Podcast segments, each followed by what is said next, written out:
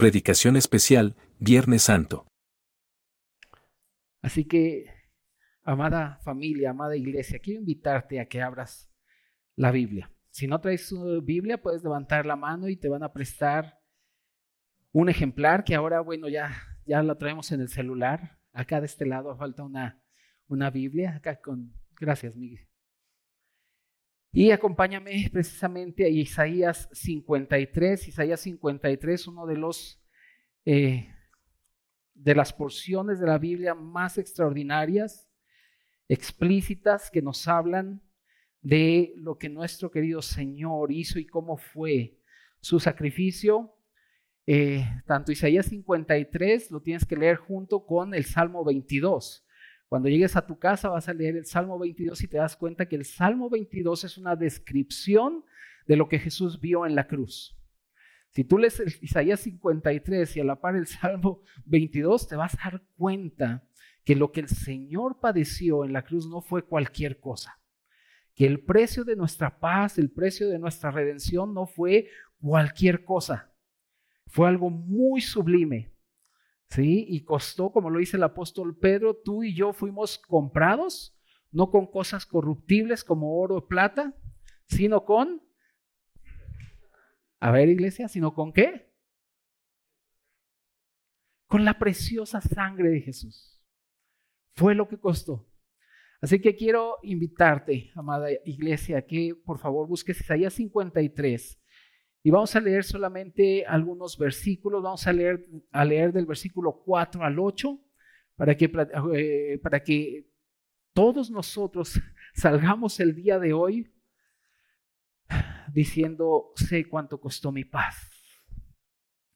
Sé cuánto costó mi paz. ¿Lo tienes? Isaías 53, del 4 al 8. Si me atoro un poquito, me discúlpenme por favor, se me olvidaron mis lentes, así que si de repente les pido que lean ustedes es porque no veo bien. Sale Isaías 53 del 4 al 8. Dice, ciertamente. ¿Qué entiendes cuando dice ciertamente? Que es una verdad absoluta. No hay manera de discutir esto. Dice, ciertamente llevó él nuestras enfermedades y sufrió nuestros dolores. Nosotros le tuvimos por azotado, por herido de Dios y abatido. Mas el herido fue por nuestras rebeliones, molido por nuestros pecados. El castigo de nuestra paz fue sobre él. Por su llaga fuimos nosotros curados. Todos nosotros nos descarreamos como ovejas, cada cual se apartó por su camino. Mas Jehová cargó en él el pecado de quién? De todos nosotros. Angustiado él y afligido, no abrió su boca. Como cordero fue llevado al matadero y como oveja delante de sus trasquiladores, enmudeció y no abrió su boca. Por cárcel y por juicio fue quitado de su generación. ¿Quién la contará? Porque fue cortado de la tierra de los vivientes y por la rebelión de mi pueblo fue herido. Amada iglesia, este es uno de los asuntos más importantes y me refiero a que hace dos mil años Hace más de dos mil años hubo un juicio en todo el universo. No estoy hablando del juicio que hubo en Génesis, ¿te acuerdas bien? Que la, maldad del hombre prosperó y dice la Biblia que el Señor vino con un juicio. Tampoco estoy hablando de, del juicio futuro que va a venir, sino que hace más de dos mil años hubo un juicio en el universo. Y ese juicio se llevó a cabo en la cruz. Dios que es justo tenía que juzgar el pecado.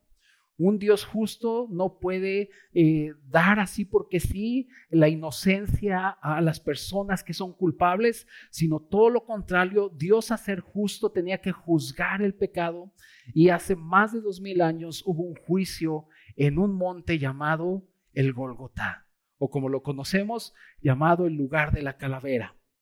Fue en ese momento donde el juicio de Dios tenía que hacerse presente para que todo el universo, para que todo eh, hombre que cree en el Señor pudiera ser justificado por Él. De tal modo, querida iglesia, que nosotros necesitamos entender que había un acta de decreto en nuestra contra y por lo tanto el Señor tenía que juzgar. Y esta acta de decreto decía que tú y yo merecíamos la muerte. La palabra del Señor dice que la paga del pecado no es darle dinero a nadie, no es hacer muchos asuntos sociales, sino que la paga del pecado es la muerte. Y esta acta de los decretos estaba en nuestra contra, estaba en contra tuya y en contra mía, y por tal razón Dios, a ser justo, tenía él que juzgar ese pecado o tenía que hacer pagar lo que él había establecido antes al decir la paga del pecado es muerte. Y en ese juicio, queridos hermanos, querida iglesia, tú y yo nos teníamos que presentar. Estábamos destinados a presentarnos este juicio por cuanto dice la Biblia, por cuanto todos pecaron, ¿qué dice? Están destituidos de la gloria de Dios, no merecen la gloria de Dios, no merecíamos acercarnos a Dios porque todos absolutamente habíamos pecado y Dios encerró a todo bajo pecado. Por lo tanto, querida familia, querida iglesia, necesitaba haber un juicio en todo el universo y este juicio lo podemos ver cada que volteamos a la cruz.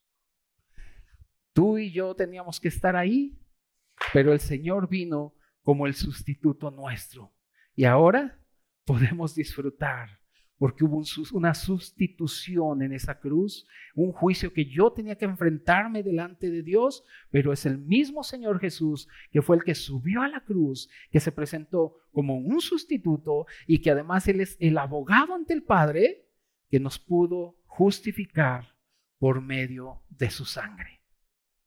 Por tal razón el apóstol Pedro dice que la sangre de Cristo es preciosa. Y quiero preguntarte a ti, ¿para ti su sangre es preciosa, iglesia? Oh, tenemos que valorar la preciosa sangre de Cristo, que es por medio de eh, el precio que él tuvo que pagar para comprarnos. Hermanos, el Señor estuvo en la cruz colgado seis horas. Las tres primeras horas juzgado por el hombre. ¿Y te acuerdas que el hombre venía y le decía, si salvaste a otros, sálvate a ti mismo, bájate de la cruz? Y, y, el hombre lo juzgaba y se burlaba de él y lo tentaba. Hasta los mismos ladrones, uno de los ladrones también le dijo, sálvate a ti mismo y sálvanos a nosotros. Y lo juzgaba el hombre. Pero las tres últimas horas que el Señor estuvo colgado en la cruz, Él fue juzgado por Dios por tal razón, en estas tres últimas horas, dice la Biblia que la tierra se cubrió de tinieblas.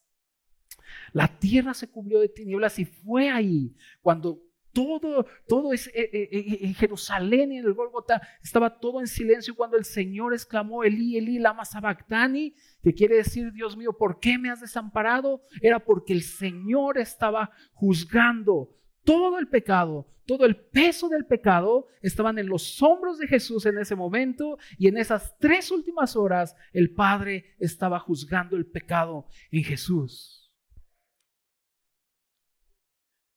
Y es por eso, querida iglesia, que cuando el Señor muere, dice sus últimas palabras que son tan gloriosas, consumado es. Hermanos, la muerte del Señor es una muerte completa una victoria completa. Ya no hay nada que añadirle.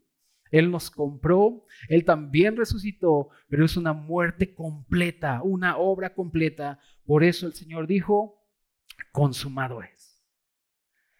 Así que querida familia, no podemos perder de vista lo que costó tu paz y mi paz. Debemos ver y adorar al Señor por lo que costó mi paz.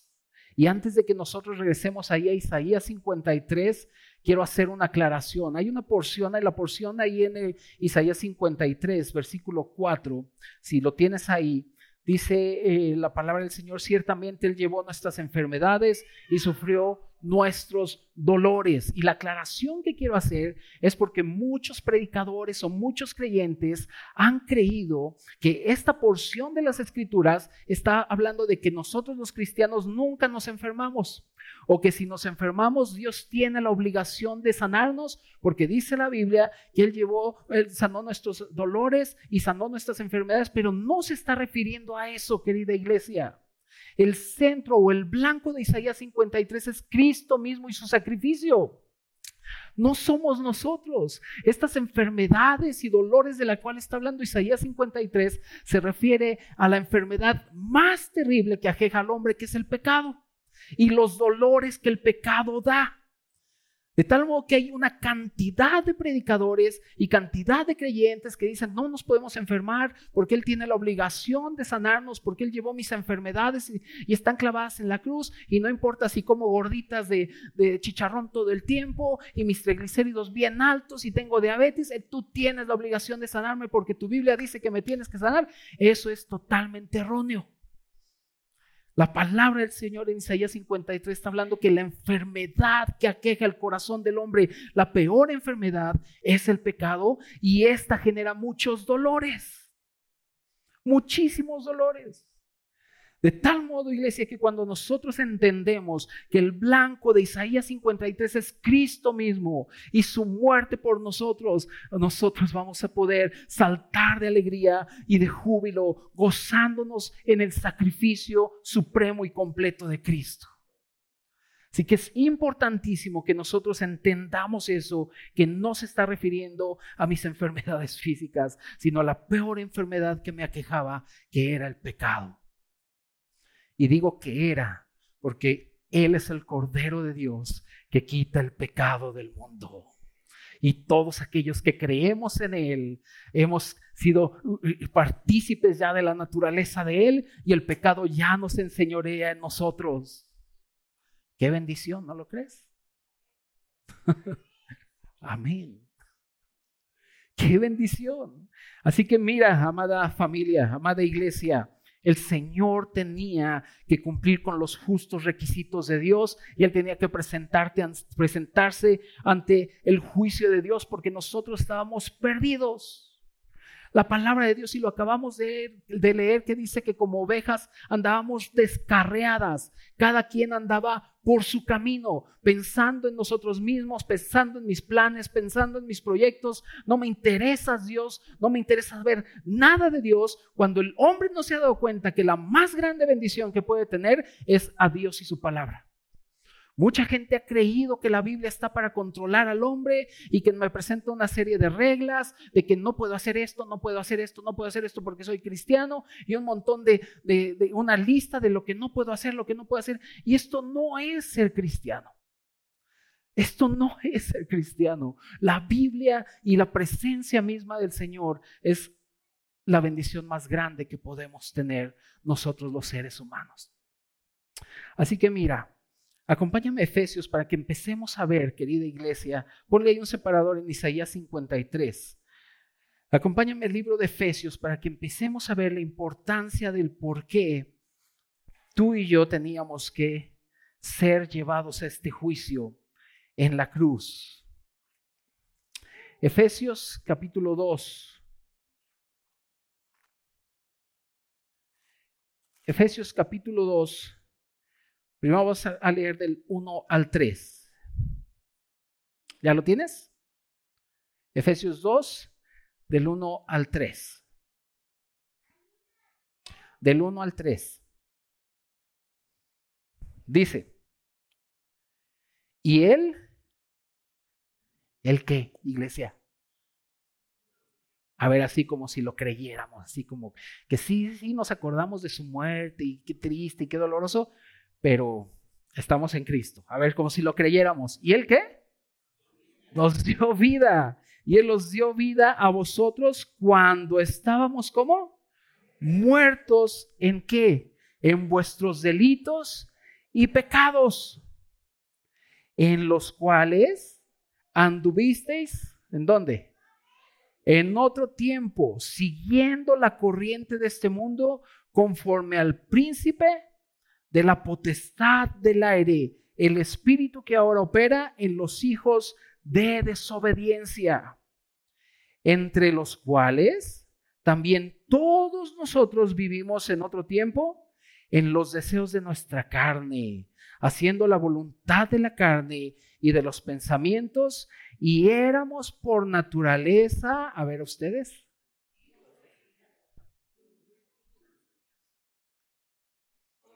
por naturaleza, ¿qué éramos? Hijos de ira. ¿Por qué hijos de ira? Nada más hay de dos sopas. O eres hijo de Dios o eres hijo del diablo. Solamente hay dos sopas. No hay, pues yo ni del uno ni del otro, yo estoy en medio. No.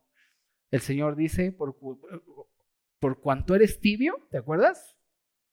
Ojalá fuera frío, ojalá fueras caliente.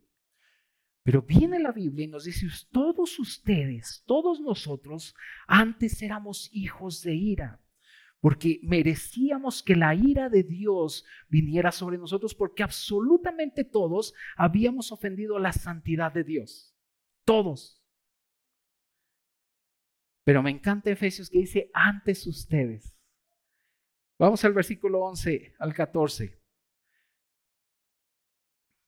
¿Lo tienes? De ahí de Efesios 2. Dice, por tanto, acordaos que en otro tiempo, ¿por qué dirá que te tienes que acordar?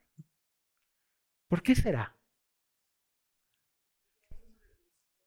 No te olvides de dónde te sacó el Señor. Dice, por tanto, acordaos de que en otro tiempo, vosotros, los gentiles, en cuanto a la carne, eras llamados incircuncisos por la llamada circuncisión hecha con mano de carne. En aquel tiempo, ¿qué? estabais sin Cristo. Luego, alejados de la ciudadanía de Israel y ajenos a los pactos y promesas. ¿Y qué dice? Sin esperanza y sin Dios en el mundo. Y aquí es cuando todos vamos a decir aleluya. ¿eh? Dice, pero ahora, en Cristo Jesús, ¿qué dice?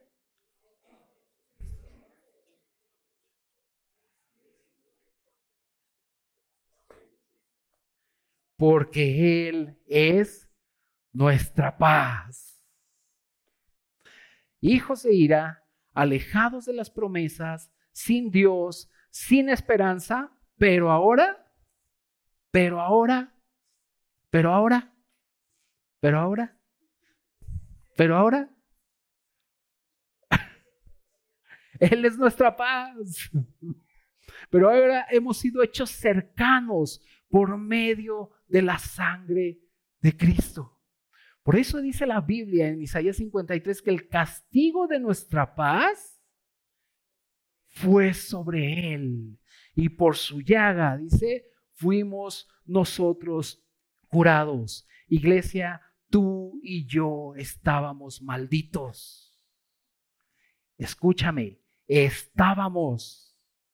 Cristo se hizo maldición por nosotros y para haber pagado y haber hecho el maldición por nosotros, para que nosotros ya no estuviéramos bajo maldición, sino en bendición, Él tenía que subir a la cruz. ¿Has leído en Génesis que los espinos se produjeron en la tierra después de que el pecado entró?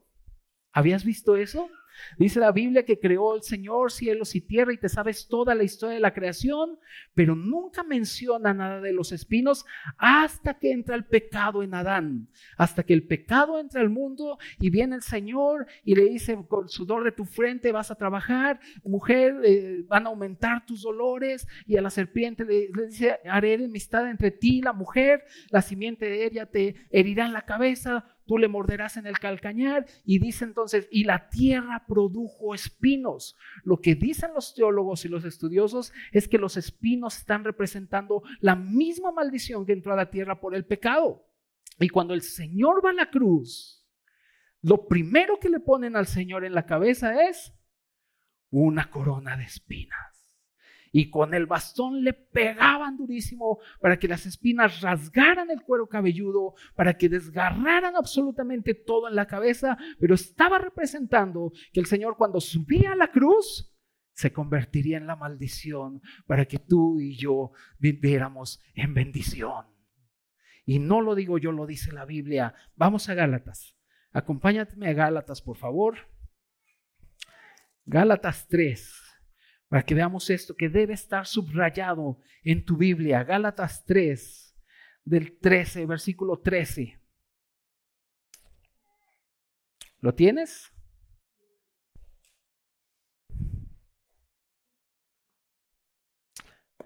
¿Listos? Dice, Cristo nos redimió.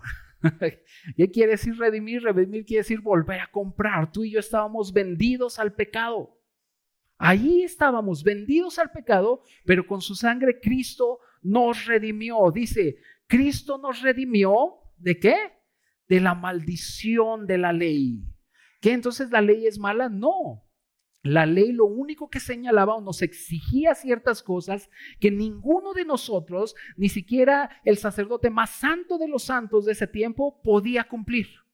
Absolutamente nadie podía cumplir la ley. De hecho, cuando el Señor, cuando Moisés baja con las tablas de la ley y se las muestra al pueblo, lo que Dios quería es que el pueblo se diera cuenta que no podía cumplir con esa ley porque las tablas de la ley están mostrando la santidad de Dios, la luz de Dios, la justicia de Dios y las tablas de la ley lo que estaban mostrando era el carácter de Dios. Y cuando se lo presenta al pueblo de Israel, el pueblo debió de haber dicho, no podemos con eso, Dios, es demasiado elevado para nosotros, te necesitamos así a ti, pero dice la Biblia que cuando bajó Moisés con las tablas, el pueblo dijo, todo eso lo haremos.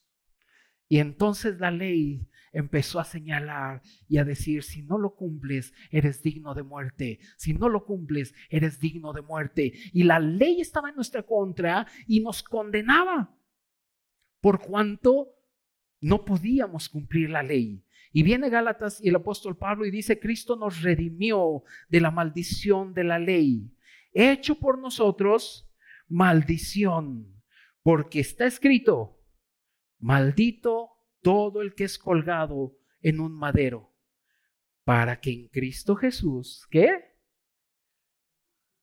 Así como si lo creyeran, iglesia, como si de veras se sintieran hombres bendecidos, o no están bendecidos.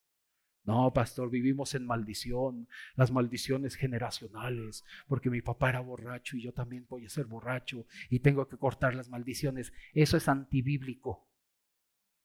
La Biblia no dice eso. Eso se llama responsabilidad. Es que como mi papá era mujeriego, yo también, no me digas. Eso se llama no tomar una decisión.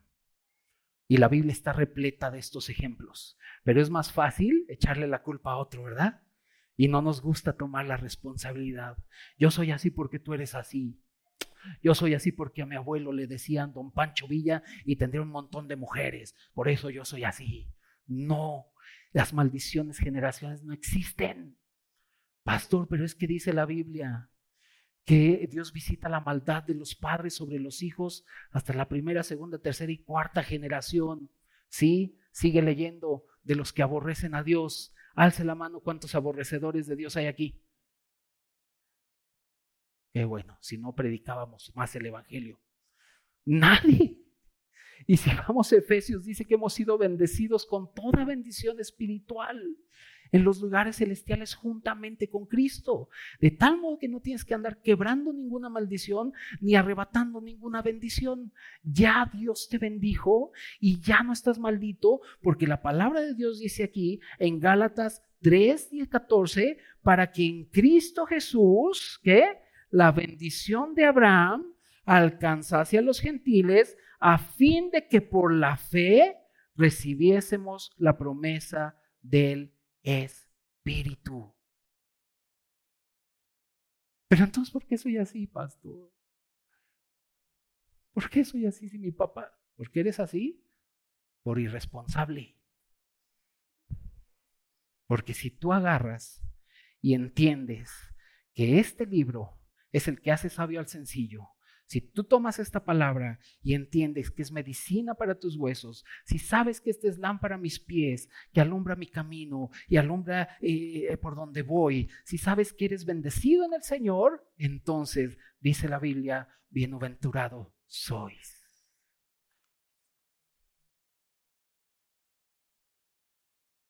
¿Ves por qué digo que la obra de Cristo es algo completo? no nos dejó a media tintas de que tú tengas que hacer algo. Lo único que tienes que hacer es disfrutar a Cristo y ser expuesto ante las verdades bíblicas para ir madurando. Es lo único que tienes que hacer.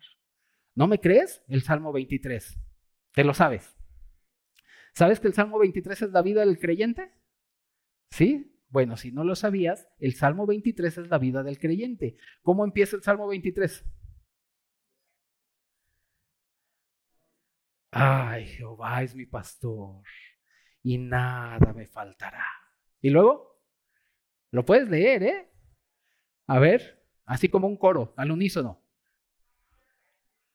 ya nos fuimos muy adelante. Jehová es mi pastor, nada me faltará. ¿Me hará qué? ¿Me hará qué? En lugares de delicados pastos. ¿Y sabes que los delicados pastos es Cristo mismo? Ahí nos hace qué? Ah. ¿Y ahí se acaba todo? ¿Qué sigue? Junto a aguas de reposo, ¿qué? Me pastoreará. O sea, me cuidará con ternura. Y luego dice, confortará mi alma. Me guiará por sendas de justicia, por amor a su nombre. Ciertamente tengo que romper mis maldiciones generacionales. Dice, ¿Qué dice? A ver, fuerte. Eso ya es el último. Ahorita llegamos al final. Dice, en aguas de delicados, en aguas de reposo, me pastoreará. ¿Confortará? ¿Me guiará? ¿Ven cómo Dios está haciendo todo? ¿Ya viste? me pastoreará, me confortará, me guiará. Por sendas de justicia. ¿Por qué?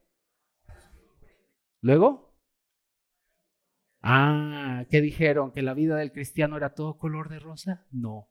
Aunque ande en valle de sombra de muerte, no temeré, porque tú me vas a, me vas a explicar cuál es tu propósito en mi vida. Así andan muchos cristianos. Ay, ¿por qué me está pasando esto? Ay, ¿cuál será tu propósito? No, cuando andes en valle de sombra de muerte, tienes que saber dos cosas. Número uno, que Él está contigo. Y número dos, que su vara y su callado te infundirán aliento. Si tú estás en un valle de sombra y no vas a su vara y su callado, que es su palabra, si tú no estás dependiendo de su presencia, no tendrás aliento en tu vida jamás. Pero cuando entiendes perfectamente y cuando andes por valle de sombra de muerte, y lo único que tienes que saber es que Él está conmigo, que su vara y su callado me infunden aliento y que su voluntad es buena, agradable y perfecta, ¿Qué sigue diciendo el Salmo 23? Aunque ande en valle de sombra de muerte, no temerá mal alguno, porque tú estás conmigo, tu vara y tu callado. ¿Y qué? Aderezas. Cuando entiendes eso, ¿qué es aderezar? Preparar. Aderezas mesas. ¿Qué dice? Delante de mí, en presencia si no entiendes eso primero, que aunque andas en valle de sombra de muerte, Él está contigo y su vara y su callado te infunden aliento, nunca vas a poder disfrutar una mesa aderezada.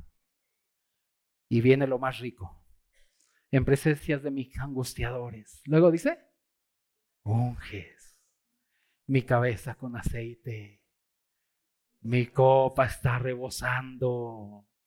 Ciertamente, el bien y la misericordia me seguirán todos los días de mi vida. ¿Y qué?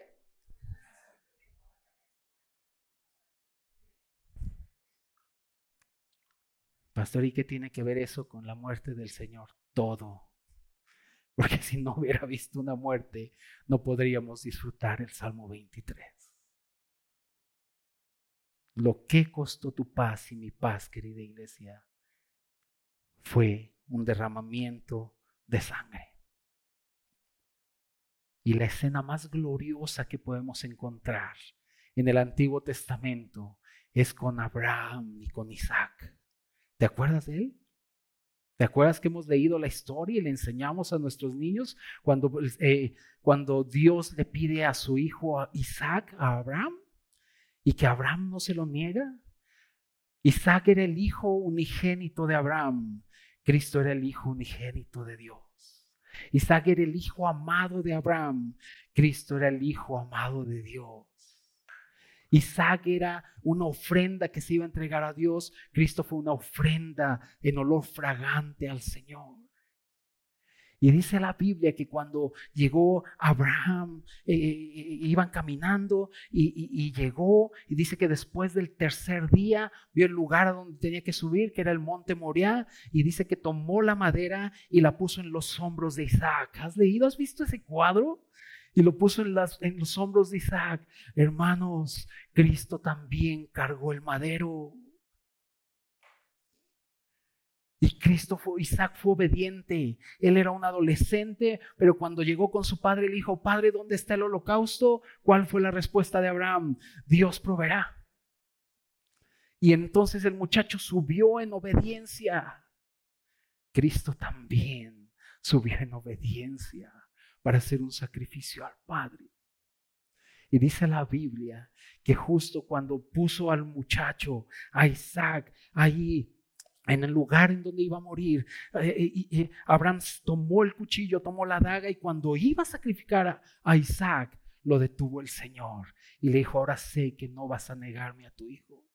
Y cuando decimos eso, decimos, vemos eso, decimos, gloria a Dios, bendito sea. Pero años después, iglesia, vemos la realidad de ese sacrificio.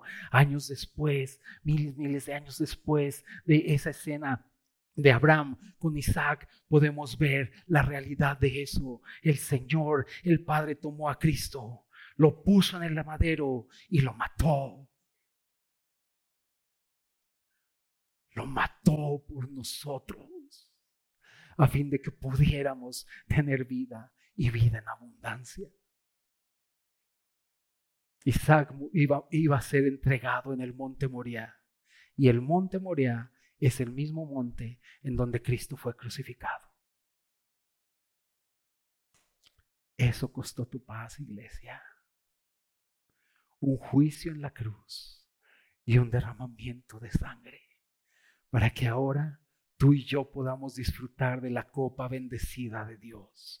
Primera de Corintios, Pablo dice, ¿acaso la copa que bebemos no es la copa bendecida de Dios? Y aquí es cuando la iglesia dice, sí, esa es la copa bendecida, porque Cristo tomó la copa de la ira de Dios. Y cuando Él estaba en el Getsemaní, muchos han creído que estaba ahí todo, eh, sudando gotas de sangre por el miedo que le tenía la cruz, pero no era el miedo, querida iglesia, Él sabía perfectamente que tenía que tomar la copa de la ira de Dios. Por eso en la oración le dice, Padre mío, si es posible, pasa de mí este vaso, pasa de mí esta copa, porque la copa de la ira de Dios tenía que ser derramada sobre los hombros de Jesús. Sin embargo, Él fue obediente hasta la muerte y muerte de cruz. Querida iglesia, y esto no es un asunto de sentirnos ahora culpables, sino todo lo contrario sentir aquello, sentir que somos aquellos dichosos por haber participado de su muerte y su resurrección. ¿Recordamos su muerte? Sí. ¿Recordamos que fue derramada su sangre? Sí. recordamos que, que, que, su muerte fue por cárcel y por juicio, dice ahí en Isaías 53. Mira, regresemos a Isaías 53, por favor. Isaías 53.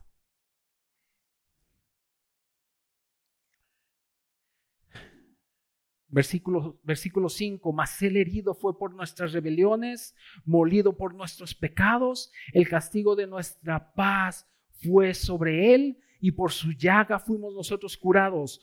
todos nosotros nos descarriamos como ovejas, cada cual se apartó de su camino, mas Jehová cargó en él el pecado de todos nosotros. Angustiado él y afligido, no abrió su boca, como cordero fue llevado al matadero y como oveja delante de sus trasquiladores, enmudeció y no abrió su boca. Por cárcel y por juicio fue quitado de su generación. Quiere decir esto, querida iglesia, que él padeció como malhechor. ¿Te acuerdas de la escena? Cuando sale Pilato y les dice, ¿quieren que os suelte a Barrabás? Esa pregunta es de las más tremendas que hay. ¿Cuál de los dos quieren que le suelte? ¿A Barrabás o a Jesús, que se dice el Cristo? Y todos nosotros estábamos representados ahí en Barrabás. Y dice la Biblia que todo el pueblo dijo, suéltanos a Barrabás. ¿Qué haré con este Jesús al cual se le dice el Cristo?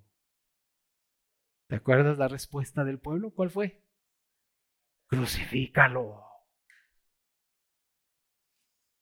Y no solo eso, sino cuando él fue a la cruz, estaba en medio de otros dos malhechores. Iglesia, el justo por los injustos.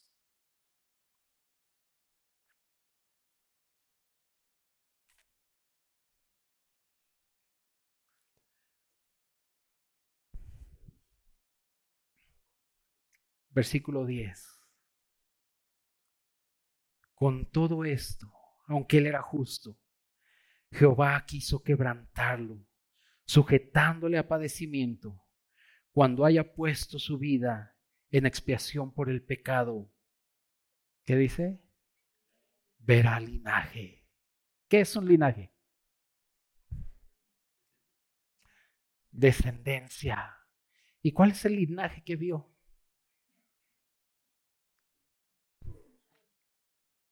Fuerte, Nico. Dice la Biblia, mas vosotros sois pueblo adquirido por Dios. ¿Qué más? Real sacerdocio. ¿Qué más? Nación santa. Y todo es por medio de su sangre, iglesia. Dice, verá linaje vivirá por largos días y la voluntad de Jehová será en su mano prosperada. Versículo 11, verá el fruto de la aflicción de su alma y quedará, ¿cómo? ¿Cuál es el fruto de la aflicción de su alma?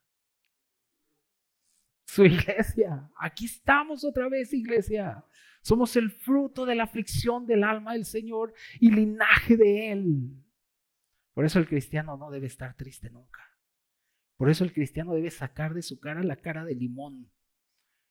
Porque estamos siendo bendecidos por Dios. Nos hizo sentar en lugares celestiales en Cristo Jesús.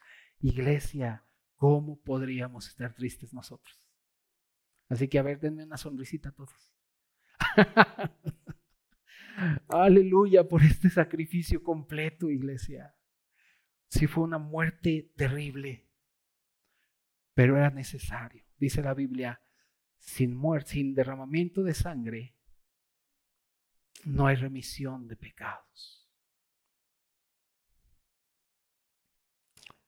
Así que el día de hoy recordamos sí su muerte, pero también, querida iglesia, debe ser un tiempo en donde debemos reconocer que sin su obra consumada, nada somos. Por eso el Señor vino y dijo, separados de mí, nada pueden hacer. Puedes portarte bien, puedes hacer muy buenas obras, puedes ser el mejor esposo, el más cariñoso, el que da los, el gasto y todo, pero eso no te va a hacer o no va a hacer que Dios te ame más o te ame menos. Realmente nosotros debemos descansar en la muerte de Cristo y en su resurrección. Por eso dice la Biblia, el justo, ¿por qué? Por la fe vivirá. No se trata de obras, Se trata de fe. Y la fe es la certeza de lo que espero, pero también es la convicción de lo que no veo. ¿Vivimos en esperanza, iglesia? Tenemos ahora una esperanza que fue ganada por medio de la sangre preciosa de Cristo. Y gracias a esa sangre, amada familia, hemos sido invitados a su mesa. Hemos sido invitados a su cena. No lo merecíamos. Estábamos arruinados por el pecado, pero el Señor nos invitó a su mesa. Y dice la Biblia que cada que comemos del pan y tomamos de este vaso, dice, la muerte del Señor anunciamos. ¿Hasta cuándo? Hasta que Él regrese. Qué glorioso que le dijo a sus discípulos, he deseado comer esta Pascua con vosotros. ¿Cuánto he deseado hacerlo? Pero realmente era, querida iglesia, que en ese momento el Señor iba a hacer un cambio dispensacional. Porque antes tú sabes que la Pascua, que quiere decir pasar por alto, en la Pascua se tenía que ofrecer un corderito, pero cuando el Señor establece la Pascua como la cena del Señor, está mostrando que Él verdaderamente era el Cordero Pascual, que venía ya no para que diéramos un corderito, sino para que comiéramos el pan y el vino. Iglesia, hoy recordamos su muerte, pero también recordamos que sin su muerte no hubiera habido la iglesia. Sin derramamiento de sangre no podríamos estar aquí ninguno de nosotros.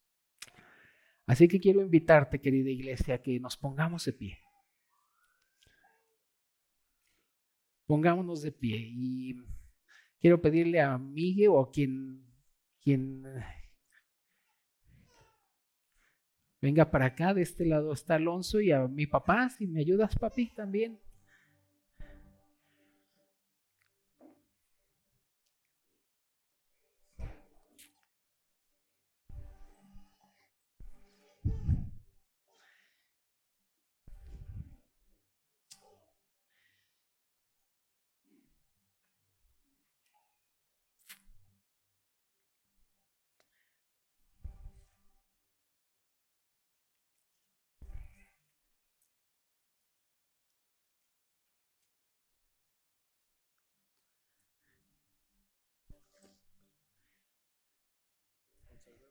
Sí, vamos a, antes de que abran sus copitas, vamos a orar.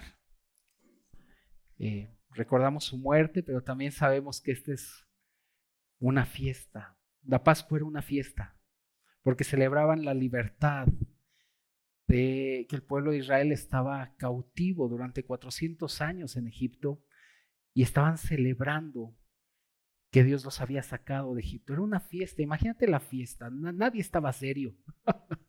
Era una gran fiesta de alegría.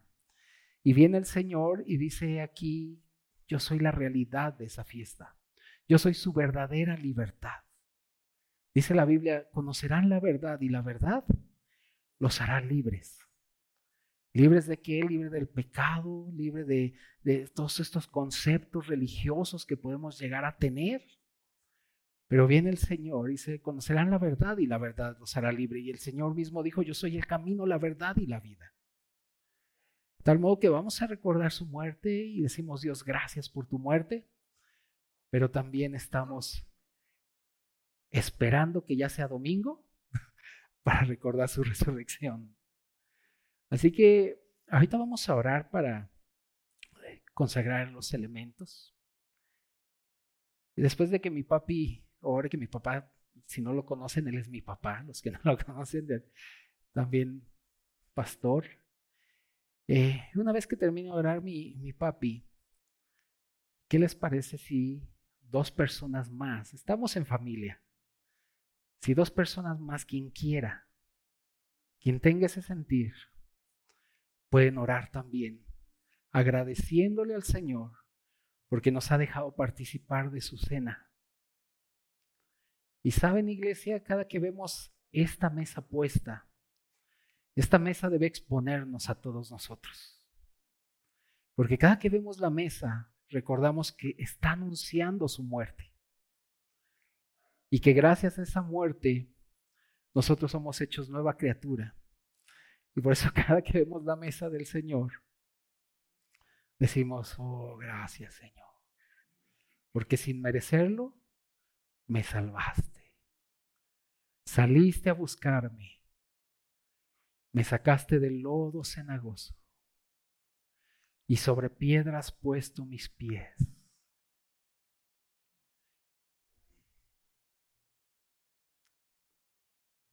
Qué hermoso.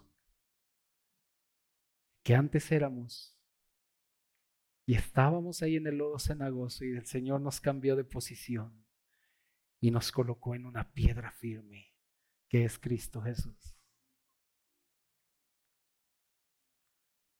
Nos ha coronado de favores y misericordias, dice la Biblia.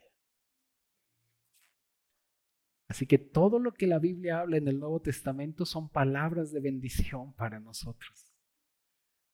¿No has visto eso? ¿Qué bien habla Dios de sus hijos? Cada que leemos el Nuevo Testamento solo ves palabras de bendición para los que le amamos. Y ahora estamos aquí, ante su mesa, recordando su muerte y anunciándole a todo el universo querida familia, que un hombre justo subió a la cruz y que hay un hombre que es digno de toda la alabanza y la honra. Oh, eso al diablo no le gusta. No le gusta. Pero cuando su iglesia se reúne a proclamar esta victoria, hermanos, el diablo ha sido derrotado. En la cruz le fue dictado juicio. ¿Qué tal si le recordamos su juicio hoy? El príncipe de este mundo ha sido juzgado. Aleluya. Y aquí está su iglesia para recordárselo. Cuando hacemos esto, la muerte del Señor anunciamos.